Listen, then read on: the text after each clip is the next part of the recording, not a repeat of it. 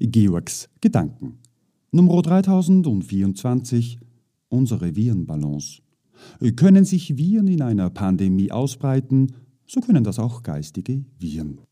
Erst wenn wir diese erkennen, werden wir immun. So wie es unser Körpersystem auch machen kann.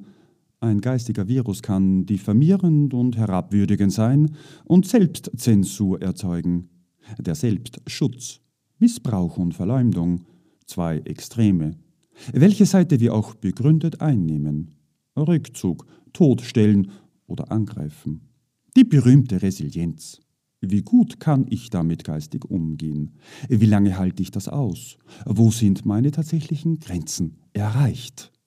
Wir können vergessen, hoffen, Familie und Freunde haben und denken, dass alles gut wird. Bezug auf die eigene Stimmigkeit nehmen, den geistigen Ballon damit auffüllen. So können wir nicht nur schaden, sondern auch informieren und immunisieren.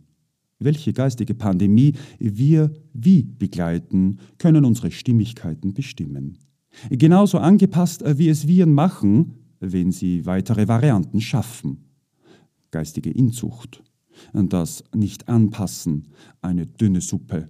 Der Genpool ist dünn. Der Prozess der dynamischen Stimmigkeiten fehlte. Wir passen uns mit unseren Stimmigkeiten und damit geistig an. Unser Sozial- und Wirtschaftsleben funktioniert gedeihlich. Unsere Gesunderhaltung funktioniert auf dieser Grundlage wie eine Methode. Das Beste kommt heraus. Handelte es sich um körperliche Viren, kann die Medizin, Biologie, Biochemie auf der Grundlage unserer Stimmigkeiten beste körperliche und geistige Reaktionen erwarten, wie wir selbst. In beide Richtungen. Unsere Virenbalance, unsere Swarmbalance, Your Perception.